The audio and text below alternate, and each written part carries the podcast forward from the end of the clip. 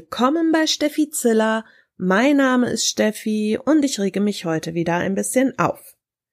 In dieser Folge wird es um das Thema Tempolimit gehen. Tempolimit auf deutschen Autobahnen die Nummer eins Gefahr für die Männlichkeit in diesem unserem Land. Oh mein Gott, bitte nehmt den Männern nicht das Gaspedal weg. Es kann doch nicht sein, dass sie nicht mehr mit 250 Sachen über die Autobahn fahren dürfen, um andere Leute zu schneiden, um mit Lichthupe in ihren Kofferraum zu rauschen, um so dicht aufzufahren, dass man nicht mal mehr das Nummernschild lesen kann, um rechts zu überholen oder auf dem Standstreifen an allen vorbeizurauschen, die im Stau stehen. Das könnt ihr ihnen doch nicht verbieten.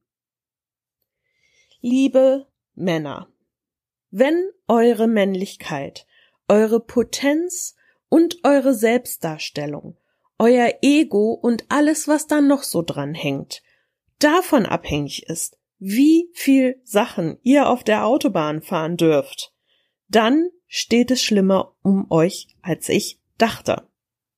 Ich spreche hier explizit die Männer an, weil gefühlt 95 Prozent der Leute, die gegen ein Tempolimit sind, Männer sind.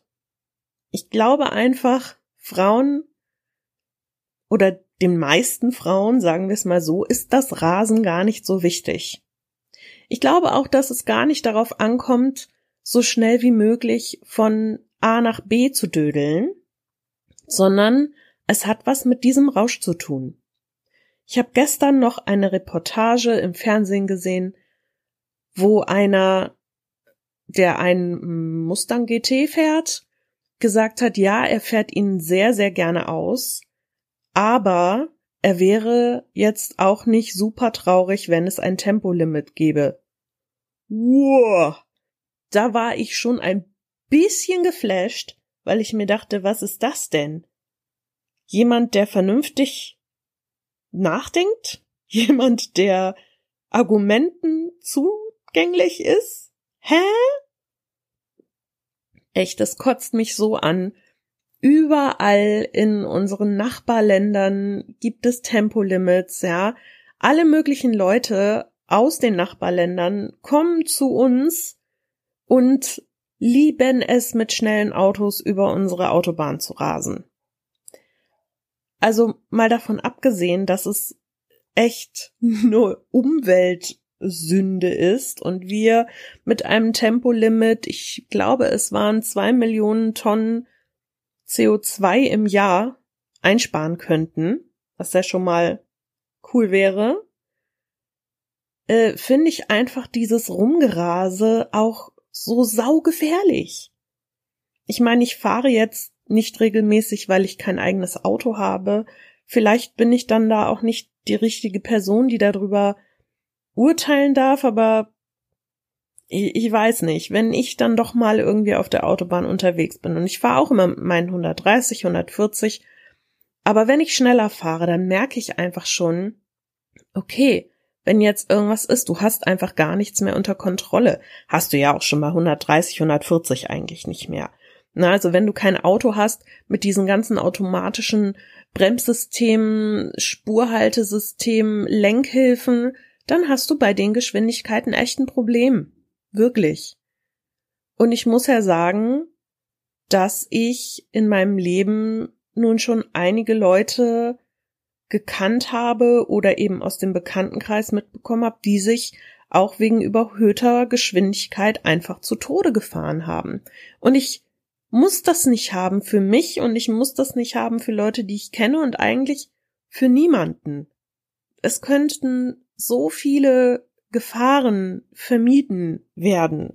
Guckt euch doch mal an, wie die ganzen Leute fahren. Also ich erinnere mich an Fahrten, ich bin irgendwann mal aus Hamburg rausgefahren mit meinem damaligen Freund und uns überholte, ich glaube, wir waren so 130 ungefähr, und uns überholte ein großer Kastenwagen. Es war sehr windig, es war Gewitter, die Straße war nass und dieser große Kastenwagen überholte uns so schnell, der hatte mindestens 170, 180 Sachen drauf. Wenn der Wind so von der Seite peitscht, dann kann der nicht mehr 100% sicher die Spur halten. Und der schlingerte da schon ziemlich vor sich hin. Dann hat er irgendwie noch einen LKW überholt und ist dann aus dem Windschatten raus des LKWs und da ist er richtig in die Eisen gegangen. Das hat er dann sicherlich auch gemerkt. Muss ich das machen? Muss ich mit solch übertriebenen Geschwindigkeiten durch die Gegend rasen? Vielleicht wäre es gar nicht schlecht, wenn wir alle nicht nur unser Leben, sondern auch unsere Fahrweise ein bisschen entschleunigen würden. Ich wohne ja direkt an der Autobahn und ich höre natürlich auch immer, wenn jemand da mal mehr aufs Gas drückt, was ziemlich oft passiert.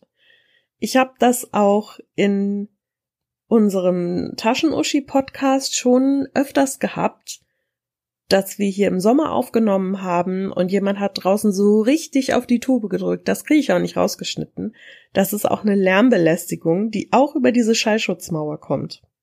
Noch dazu kommt, zwischen meinem Grundstück und der Autobahn ist noch eine Straße. Das ist eine 30er Zone, weil daneben Parkplätze sind und so Papiercontainer, Flaschencontainer und oben ist eine Schule. 30. Ich sage 30. Ich glaube, vier Prozent der Leute, die da lang fahren, fahren wirklich mit 30 da lang. Entweder haben die alle Steine an den Füßen und kriegen ihre blöden Quanten nicht vom Gaspedal runter, oder es interessiert sie einen Scheißdreck. Ich tendiere zu Theorie Nummer zwei. Die rasen hier teilweise mit fast 100 Sachen hoch. Ich meine, die Straße ist lang und sie glauben, dass die Straße übersichtlich ist, aber eben durch diesen Seitenstreifen, wo Autos parken, siehst du gar nichts. Ja, da kann sonst wer auf die Straße gehüpft kommen und da stehen halt eben auch ganz viele LKWs. Da kannst du keinen Kopf über irgendeinem Autodach sehen.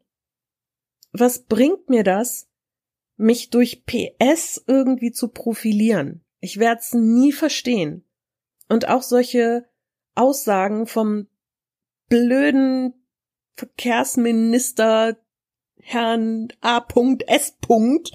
den ich absolut beschissen finde, wenn ich das mal so sagen darf. Ja, das Tempo, also wenn wir das drosseln, das macht auch gar nicht so viel Ersparnisse CO2 aus, ne? Also das tut ja gar nicht so viel an der Umweltverschmutzung. Das sagt aber jeder Minister über seinen Bereich.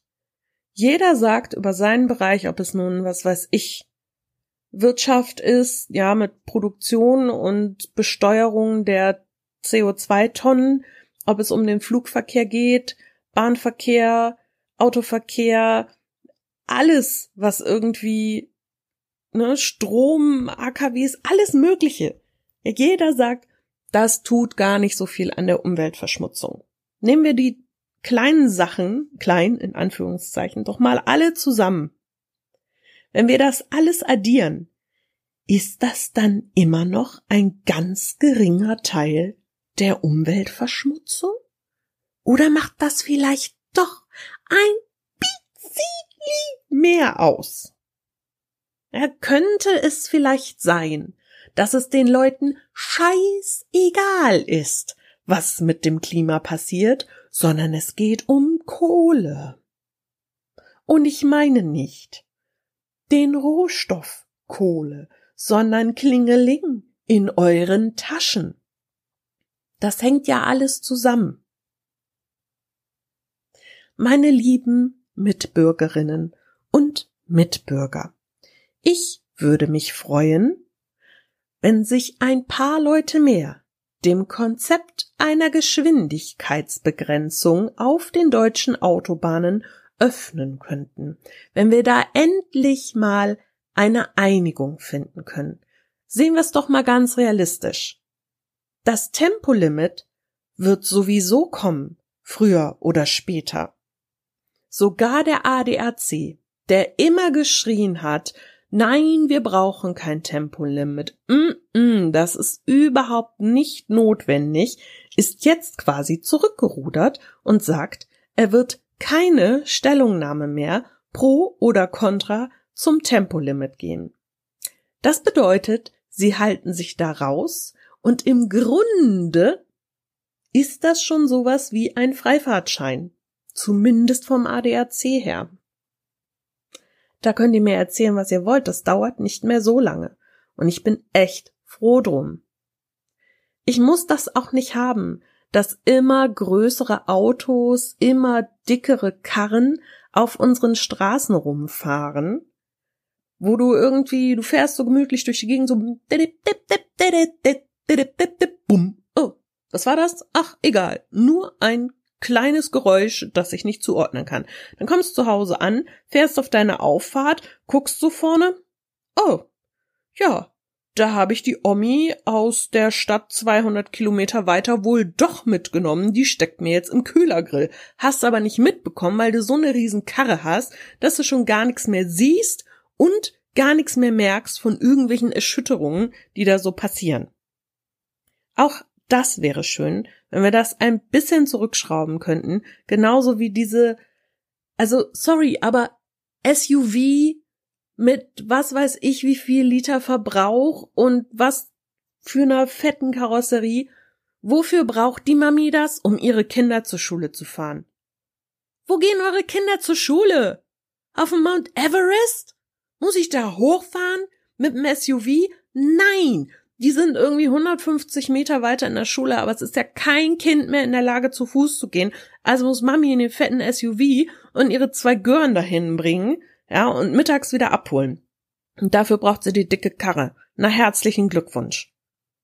Bisschen überlegen, bisschen mehr nachdenken, bisschen mehr an die Umwelt denken und damit meine ich nicht nur wegen Klima und Naturschutz und so, sondern auch die Umwelt an Menschen, die so um einen herum leben. Ne, ist nämlich auch eine Form von Lebensqualität, nicht ständig mit solchen komischen lauten Knatter Scheißkarren belästigt zu werden. So. Und jetzt gehe ich, weiß ich nicht, irgendwas anderes machen, statt zu meckern. Gehabt euch wohl.